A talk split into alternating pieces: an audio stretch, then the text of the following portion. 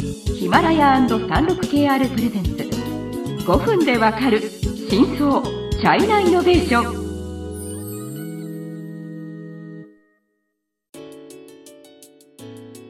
皆さんこんにちは。サンルク KR ジャパンの委員です。日本経済新聞の山田です。はい今週は中国のロボットについてお話しします、はい、えっ、と今回は2回目ですね、うん。はい。3回目からゲストが登場しますんで。はい。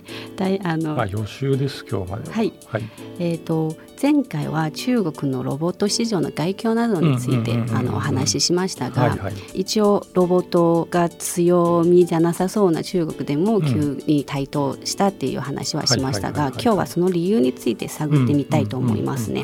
はい、政策的に言うとこの番組でも何度も言っている中国製造2025の2番目10個その重点分野があるんですけど、は2番目にロボットとか FA っていうのが入ってるんですよ。そうですね。また中国製造2025の話になりますが、うん。まあ、つまり2015年に中国製造について、まあ、こうこういう重点あの領域のそういうことを、まあ、そのやりますよっていうような政策ですね。はい、で2番いや1番目があの ICT です。半導体とか通信とか。はい。でまあそれはもう散々まあこの番組でも言ってきたんですけど実は2番目に重要っていうか2番目に挙げられているのがロボット。そうですね。でその中は特に産業ロボットをもうちょっと強くしようという感じで具体的な内容はまあちょっと調べましたが、うん。一応こう知的財産権を持つつまりまあ、うんうん。その自国産の産業用ロボットの国内市場へのそういう供給能力、一応2020年までは50%以上、うんうんで2030年までは70%以上を持っていくっていうような、まあ、話ありましたね。はい。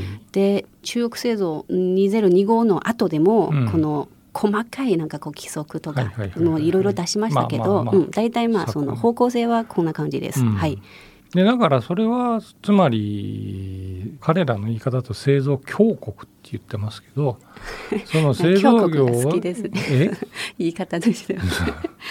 その製造強国と言ってますけど、強い製造業を持つっていうかまあロボットそのものが製造業と言ってもいいいいですからうんそれをちゃんとやらないと、うん。その経済のグレードアップもできないしまあまあ言うとその経済強国にもなれないっていうことであとまあ、はっきり言うと弱点だっていうことをよく分かってるわけですよ。はい。つまりこれこれも何度もこの番組で言ってますけど産業ロボットってまあはっきり言うとすり合わせ型の技術なので、まあ、自動車に似ている。うんうんで、えっと、中国はどちらかというと今まで苦手なものだったんだけどうんそれ逃げてるといつまでたってもロボットが外国に頼ってることになるんでそれは嫌ですと。そうですね。まあ、ね実実は私あまあ前職の関係で、はいあの中国の浙江省にある結構大きいあの自動車部品の生産工場にいたことがあってでそこのロボットはうんもうほぼ日本産と統一産なんですよ。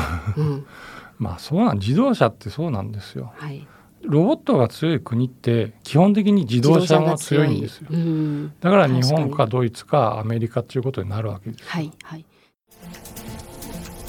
36KR ジャパンのサービスコネクトは最先端の中国のイノベーションやテクノロジー企業情報を提供しています。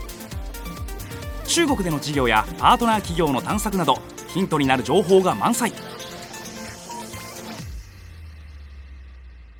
でまあ、中国製造、えー、とこの政策が、まあ、あってそこでまあ企業とか民間、まあ、いろいろこう動き出したんですねうん。うんうんうんうん。でまずはもちろんもうロボット産業へのこう新規参入のその企業が前回の番組でも言ったように、うん。まあ、一気に1,000社ぐらい またこうまあ新しいだか会社が、はらちょうどい、その時期にいわゆるこの番組でももう別途ご紹介してますけど創業のブームうん。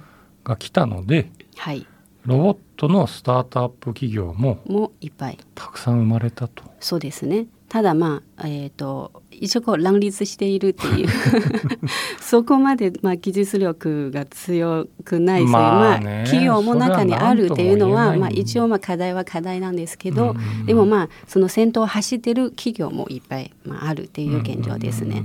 でそれはまあ一つとして。であとは海外の有力企業を買収するねありますあったんですね。こはい。う特に16年とかはいはいはい。17年の時はあそうそうそう。で中国の一応家電大手あメイディですね。のこう Midea メイディ、うん。一応あの東芝の白物家電も買収した会社なんですけど、うんうんうん。で2017年かな、うん。そうクーカーを買収したんですね、ドイツの。はいでさらにまあ動きとしてはその投資もうん。あすごくこう活発になってて、うんで政府主導のそのファウンドももちろんありますし、はい。であとまあその、えー、と民間のその投資家とかもいっぱい投資はしてますね。はい。でまあこう今うちのデータなんですけどちょっと古いんですけど、うん。今年の2月から6月までぐらいかな。大体もうそのロボット企業への出資は中国円を超えてて、投資額はは、海外にですか？えー、と国内？国内。国内のスタートアップに対する投資も今盛んに、うんうん。である、うん。うん。うん。で、まあ、30億ドルぐらいのそういう収支30億ドル？3000億円ってこと？3000すごいな。億 円そうです中国経済のさまざまな業界や企業紹介最新のイノベーションやテクノロジーを徹底解説。5分でわかる真相チャイナイノベーション。この番組の最新のエピソードはヒマラヤで配信中。今すぐヒマラヤのアプリをダウンロードして要チェック。でその中は3分の2は産業ロボット関係うん。でサービスロボットは3分の1っていうような。でまあやっぱりこう政府主導になると、うん。まあすごくこう、まあ、こういう動きになるんですよね。流れとしてはいつも。はい、でその流れの中で先ほど言った、まあ、もちろんその技術力の高いところとか、あとコスパの良いこうロボットとか、中国国内だけでなく、はい。こう海外にもいっぱいこううん進出しています。はいはいはい。あの私の感覚では、まあ、一応サンルケアルジャパンで取り上げた、その、えーロボットはいはいのは、例えばその配膳ロボット、うんうん。うん。なんかそのレストランでこう料理を運ぶようなそのロボットは日本にも来てますし、はい。まああと一番多いのが物流系のロボットですね。仕分けとかあと搬送とかっていうのがうんうんうんうん自分の知ってるところではもうすでに56社ぐらいはもう気が付いたらもうみんな日本に来てるっていうことですね。はい、でちょうどまた次回。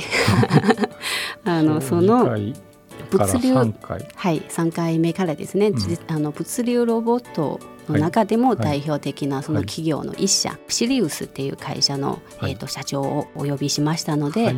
次回の番組を楽しみにしていてください。はい